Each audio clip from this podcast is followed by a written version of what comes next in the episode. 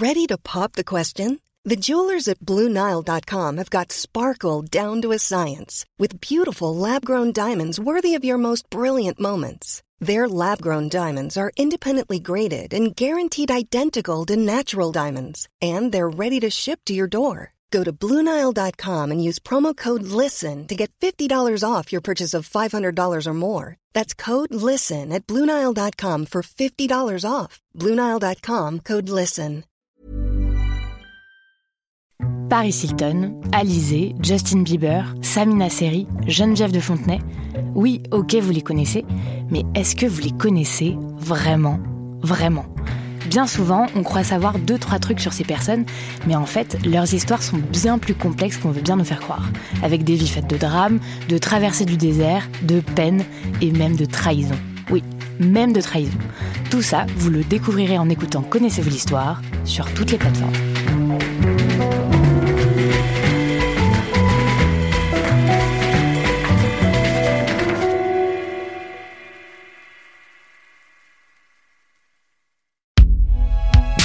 Avec amour et préparé avec amour. C'est binge quoi.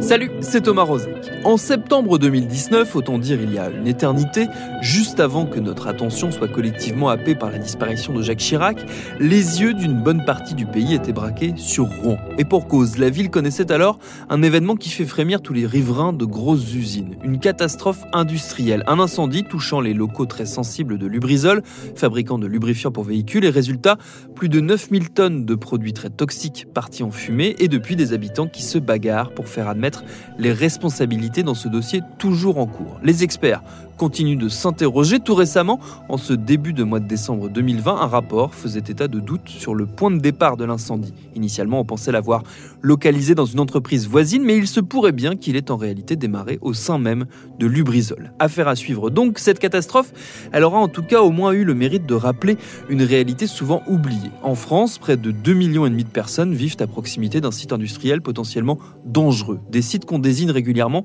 par un nom, Céveso, un terme souvent utilisé rarement explicité, et pourtant derrière se cache une histoire extrêmement symbolique. On lui avait consacré un épisode l'an dernier, et on a eu envie de vous le faire réentendre aujourd'hui. Bienvenue dans Programme B.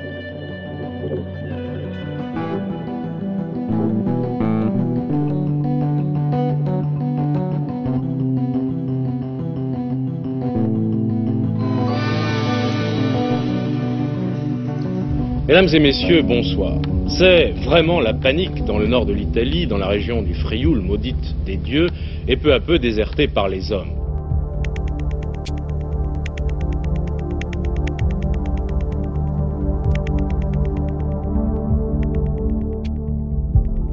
Samedi 10 juillet 1976, dans la petite ville de Meda, dans le nord de l'Italie, en Lombardie.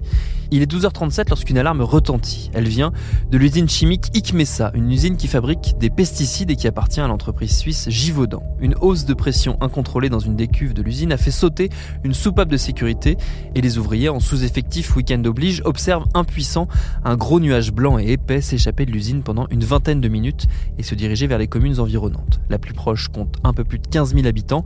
Elle s'appelle Seveso. Dès le début, la gestion de l'incident connaît plusieurs ratés. L'un des responsables de l'usine tente d'avertir les autorités de santé sans succès. La police est prévenue, mais les maires des communes touchées ne sont contactés, eux, que le lendemain. On les prévient qu'un nuage d'herbicide, c'est le mot officiel, s'est échappé de l'usine et a traversé leur rue. Mais on se veut rassurant. Tout juste conseille-t-on d'éviter de consommer des fruits et légumes locaux le temps de vérifier que tout va bien. L'usine, elle, recommence à tourner dès le lundi, mais dans la région, de drôles d'histoires commencent à circuler. On s'inquiète de rougeurs, de plaques apparues sur la peau de certains habitants, surtout des enfants. Puis il ces animaux domestiques qui meurent, un, puis deux, puis des dizaines de chats et de chiens dont on ramasse les cadavres. L'inquiétude enfle, les ouvriers de l'usine demandent des explications, puis se mettent en grève, et le 18 juillet, une semaine après l'incident, l'usine ferme ses portes.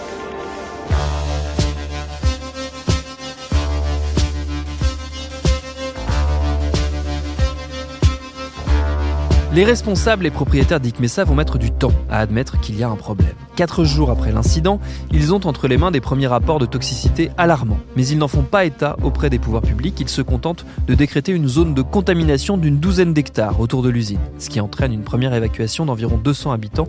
Dans les réunions publiques, le ton se veut toujours apaisant, pas de risque majeur pour l'homme. Il faut attendre le 19 juillet, 9 jours après l'incident, pour que le groupe Hoffman-Laroche, dont fait partie l'entreprise Givaudan, transmettent aux autorités les résultats de ces relevés. Des documents dans lesquels est attestée pour la première fois la présence dans le nuage toxique de tétrachlorodibenzopédioxine, la TCDD, aussi appelée tout simplement la dioxine.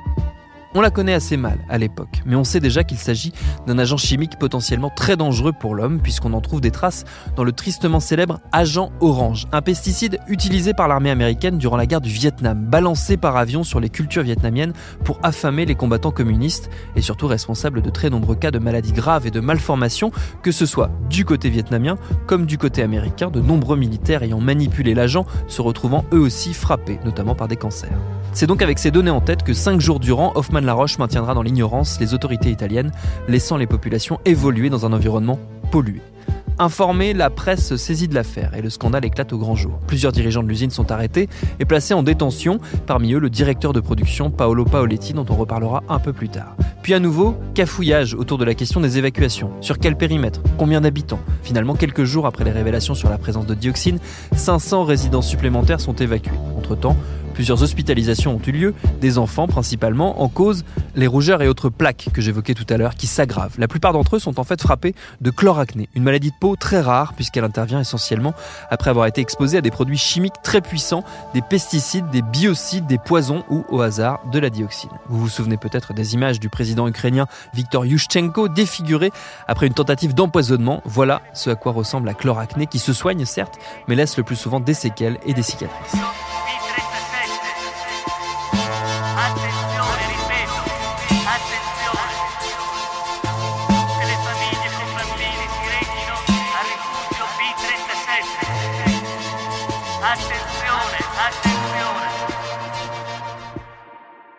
On ne saura jamais précisément quelle quantité de dioxine a été relâchée dans les environs de l'usine. Les experts ont longuement débattu sur la question sans parvenir à s'accorder. Ce qui est sûr par contre, c'est qu'au lieu des 12 hectares initialement considérés comme touchés, ce sont en réalité plus de 350 hectares qui sont contaminés. Résultat, 70 000 animaux d'élevage doivent être abattus, plus de 3 000 animaux domestiques, je les évoquais tout à l'heure, sont pour leur part morts des suites de leur exposition à la dioxine. Les récoltes doivent être brûlées, les terres agricoles laissées à l'abandon, scandale supplémentaire dans une Italie encore profondément catholique, des avortements thérapeutiques doivent être pratiqués sur des femmes enceintes pour éviter des malformations. Plus de 400 personnes en tout présenteront des lésions cutanées importantes. Près de 200 d'entre elles doivent être hospitalisées. Aucune ne décédera directement.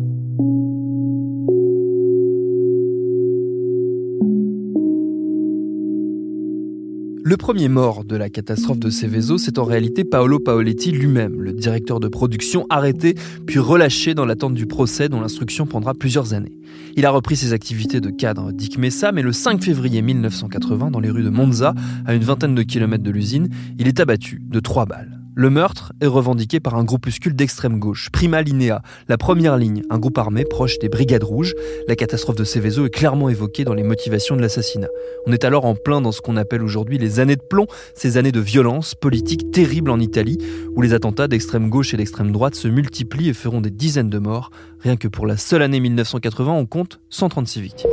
Depuis 1969, de l'extrême droite à l'extrême gauche, l'escalade du terrorisme en Italie a secoué durement le pays. Et l'attentat de Bologne marque la fin du supportable, même si le pays n'en a pas encore pris conscience et si le gouvernement fait tout pour le lui cacher. Malgré ce climat de guerre civile, l'enquête se poursuit jusqu'en 1982 et le procès tant attendu s'ouvre en avril 1983. Cinq responsables de Givaudan comparaissent, des dizaines d'habitants de la région se sont portés partie civile.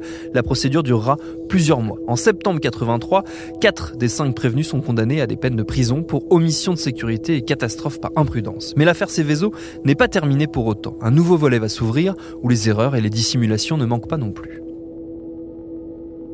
C'est ce qu'on appelle l'affaire des fûts de dioxine. Elle a fait les gros titres de la presse européenne, notamment française, au début des années 80. À l'origine, les choses paraissent très simples. Les déchets toxiques stockés après la catastrophe de 76 doivent être détruits. Le groupe Hoffmann-La propriétaire de l'usine, on l'a dit, doit donc les transférer dans son incinérateur qui se trouve en Suisse, à Bâle. L'opération débute en août 82. Les déchets sont placés dans 41 fûts scellés, embarqués par camion et prennent la route. Seulement voilà, ils disparaissent littéralement une fois passé la frontière française. Envolés, les autorités se mettent immédiatement à leur recherche, ils mettront plus d'un an à retrouver leurs traces. Céveso ou comment s'en débarrasser? Les déchets de dioxine de l'usine italienne ont franchi sans doute les frontières françaises au nez à la barre des douaniers. Le transporteur français s'est toujours refusé à livrer le lieu de destination final des euh, déchets de dioxine. Ce soir, peut-être, Antenne 2 et Hervé Brusini ont découvert l'emplacement d'un stockage de fûts particulièrement douteux.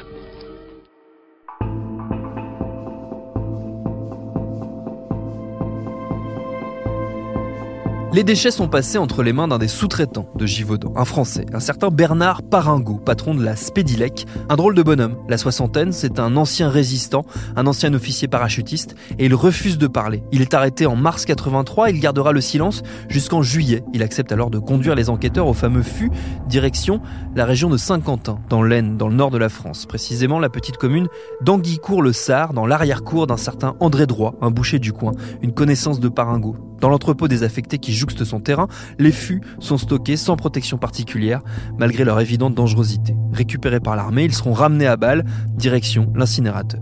Paringo, lui, est jugé pour dissimulation de la nature des déchets en 85 au tribunal de Saint-Quentin. Il en dit alors un peu plus sur les raisons de la dissimulation qu'il conteste. Il explique avoir prévenu les autorités sanitaires, en premier lieu le ministère français de l'Environnement, du déroutage du convoi, ce que le gouvernement dément fermement. Il dit aussi avoir gardé le silence parce qu'il avait des engagements vis-à-vis de ses commanditaires et que dans le monde des affaires, c'est comme ça, la discrétion est de mise.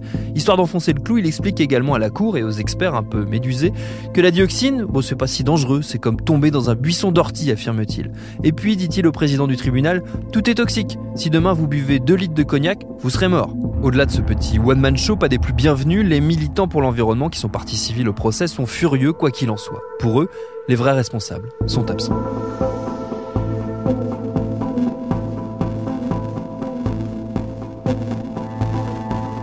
Les principaux responsables, à savoir Hoffman Laroche, il n'est pas au banc des accusés, or c'est lui le principal responsable de l'affaire tout montre que tout le monde savait ce qui se passait. Tout se passe dans le secret et ça continue encore aujourd'hui. Il faut arrêter ces choses. Et si on veut arrêter ces choses, en l'occurrence, il faut que les dirigeants d'Hoffmann Laroche soient au banc des accusés et puissent être condamnés. Fin juin 85, le tribunal délibère. Paringo est condamné à 18 mois de prison, dont 17 mois avec sursis, et à 100 000 francs d'amende, un peu moins de 30 000 euros d'aujourd'hui. Et comme si l'histoire n'était pas suffisamment consternante, une vague de suspicion se lève dès l'annonce de la découverte puis de la destruction des déchets. Des biologistes, des élus aussi, font état de leurs doutes. Certains affirment même que les fûts retrouvés dans l'aine ne sont pas les vrais, qu'il s'agit d'un leurre et que les déchets toxiques, eux, ont été envoyés ailleurs. On évoque une piste en Allemagne, à Schönberg, dans ce qui est encore la RDA et où des déchets de Céveso ont par ailleurs été expédiés. Mais les preuves manquent. D'autres se lancent sur les traces d'un cargo qui aurait embarqué les fûts, les vrais, dans le port de la Spezia, en Italie, direction la Somalie, à l'époque régulièrement utilisée comme poubelle à ciel ouvert pour les déchets toxiques par certains industriels des pays du Nord. Là encore, pas de preuves. On trouve même des interrogations au sujet des fameux fûts d'Anguicourt dans les débats parlementaires français, dans une question au gouvernement de Michel Rocard signée en 90 par un sénateur socialiste, à l'époque en tout cas, puisqu'il s'agit d'un certain Jean-Luc Mélenchon. Il se base, je cite, sur des documents mis à jour récemment, écrit-il, qui prouvent que les fûts de dioxine seraient entreposés dans la décharge de Monchin, une petite ville près du Creusot, en Saône-et-Loire, et qu'ils y auraient été enfouis clandestinement en novembre 82. Il demande au gouvernement de prendre des mesures urgentes pour éviter une nouvelle catastrophe. Brice Lalonde, secrétaire d'État à l'environnement, lui répond assez laconiquement, démentant l'histoire de Monchin et rappelle au passage une réalité un peu laissée de côté, à savoir que la majorité des déchets contaminés par la dioxine de Céveso ont été enfouis à Seveso même, dans deux gigantesques cavités aménagées à cet effet par les autorités italiennes. Car oui, pendant que la quête sans fin des fûts baladeurs se poursuit, à Seveso la vie continue malgré tout. L'usine a été rasée, on a construit par-dessus depuis un terrain de sport. Quant aux déchets donc, une fois stockés, scellés sous terre et recouverts, ils ont laissé la place à un parc, un espace vert. On jurerait presque que rien ne s'est passé. Ce serait oublier les conséquences à long terme de la catastrophe, car si sur le coup aucune victime directe n'est à déplorer, les retombées, elles, seront fatales à plus d'un habitant. Là encore, les experts scientifiques peinent à s'accorder. Certains affirment que les hausses de taux de cancer ou de maladies ne sont pas significatives, mais d'autres rapports bien plus sévères font état d'une augmentation des cas de leucémie, de diabète ou encore de maladies du foie directement imputables à la catastrophe. Idem avec la baisse de la fertilité constatée sur place, hasard aux conséquences étranges, la quasi-totalité des bébés nés dans les années qui suivent la catastrophe seront des filles. À Coltainville, un petit village de 726 âmes en Eure-et-Loire, la cohabitation avec le dépôt de gaz liquéfié se passait plutôt bien. Depuis 22 ans, Primagaz siégeait là, tout près de l'école, de la mairie et de l'église. Il y a quelques mois, les nouvelles directives Céveso ont changé la vie du village. Primagaz a dû faire une étude de danger pour évaluer un nouveau périmètre de protection. Verdict, il faut au moins 400 mètres pour protéger les habitants d'une éventuelle explosion.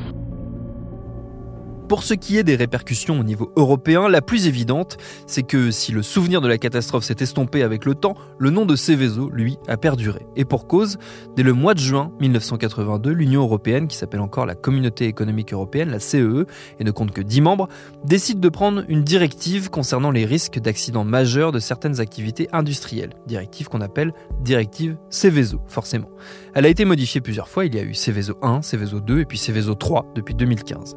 L'esprit reste à peu près le même au fil des années. Elle prévoit un certain nombre d'obligations pour les industries manipulant des produits dangereux, surtout lorsque celles-ci sont installées à proximité de centres d'habitation.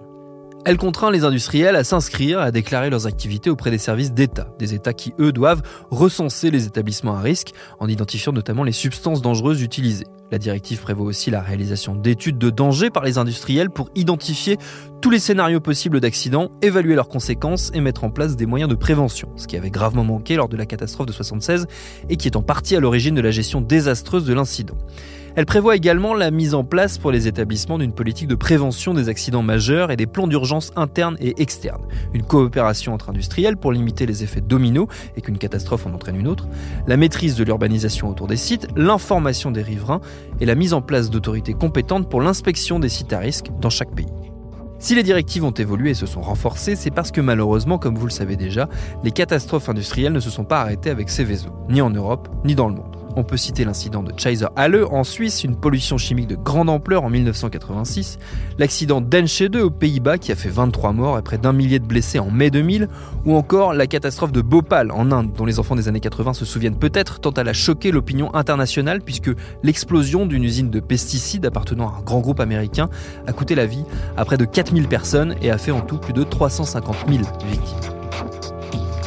On n'a plus de porte d'entrée. Le toit, ça l'a bouger, on n'a plus de fenêtres, plus de volets, on n'a plus rien. Dans la cuisine, on peut pas y rentrer. Dans la chambre, c'est pareil. Tant que mal, on avait 4 sous de côté et on a essayé d'acheter une maison il y a deux ans. On venait juste de finir de poser les fenêtres jeudi dernier. On n'a plus rien.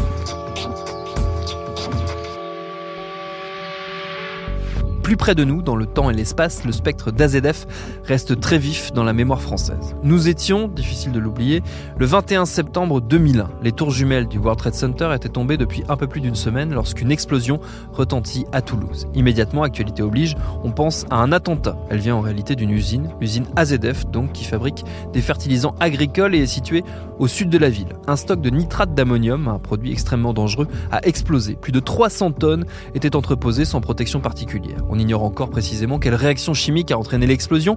La justice a longtemps penché pour une négligence humaine, des produits chlorés qui auraient été jetés sans précaution sur le tas de nitrate d'ammonium par un employé. Finalement, les magistrats ont abandonné cette piste. Ce qui est certain, c'est que les conséquences de l'explosion sont épouvantables. Il faut imaginer la puissance du choc. On l'a entendu à 80 km à la ronde. À la place de l'entrepôt, un cratère gigantesque de 70 mètres de long, 40 mètres de large et de plus de 5 mètres de profondeur. Le site d'AZF, lui, a quasiment été rayé de la carte. Les bâtiments alentours ont été soufflés mais c'est surtout le bilan humain qui reste en mémoire. 31 morts, la plupart sur les lieux du drame, plus de 2500 blessés et des Toulousains traumatisés à vie.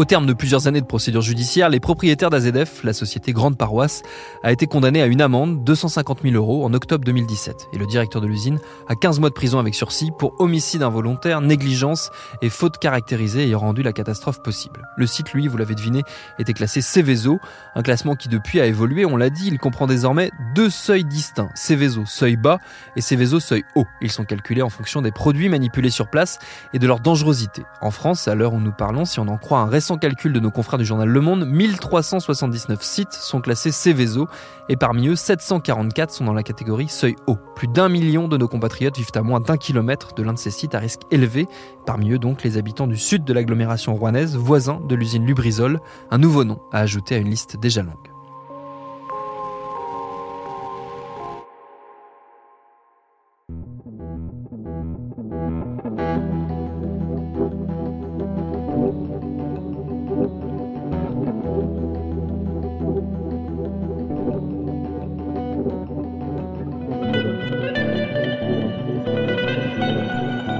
Et histoire de terminer sur une note encore plus réjouissante, si c'est humainement possible, sachez que ces directives, ces filets de protection qui, on l'a vu, n'empêchent pas totalement les catastrophes, ne prennent pas en compte deux catégories bien spécifiques de sites à risque. Les zones militaires, tout d'abord, mais aussi et surtout les centrales nucléaires. Il y en a 19 en activité en France, toutes sont concernées par ce qu'on appelle un PPI, un plan particulier d'intervention, qui prévoit un certain nombre de directives en cas de contamination nucléaire. Ce PPI, il est opéré dans un périmètre, il a longtemps été de 10 km, il a été étendu il deux ans, il fait désormais 20 km. Plusieurs titres de presse au moment de son extension avaient fait le calcul et estimé que là encore, pas loin de 2 millions et demi de Français étaient concernés. Et encore, on ne parle que de contamination, d'accidents mineurs, pas d'explosion ou de catastrophes comparables à celles de Tchernobyl ou de Fukushima. Disons que ça fait déjà assez de bonnes nouvelles et de perspectives enthousiasmantes pour un seul épisode.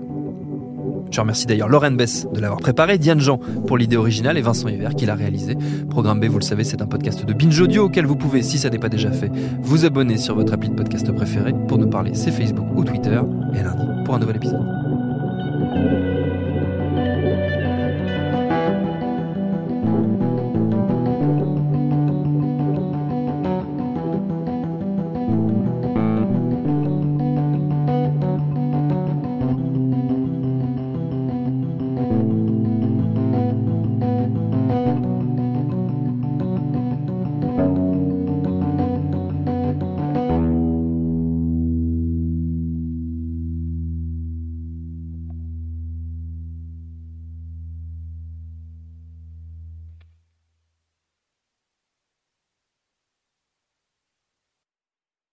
Salut, je m'appelle Camille Test, je suis journaliste et prof de yoga et j'anime Encore Heureux, un podcast sur la santé mentale.